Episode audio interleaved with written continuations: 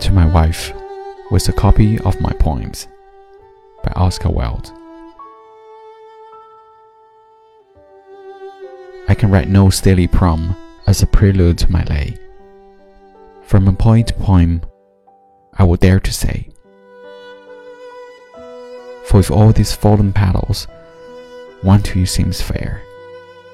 Love will waft it till it settles on your hair.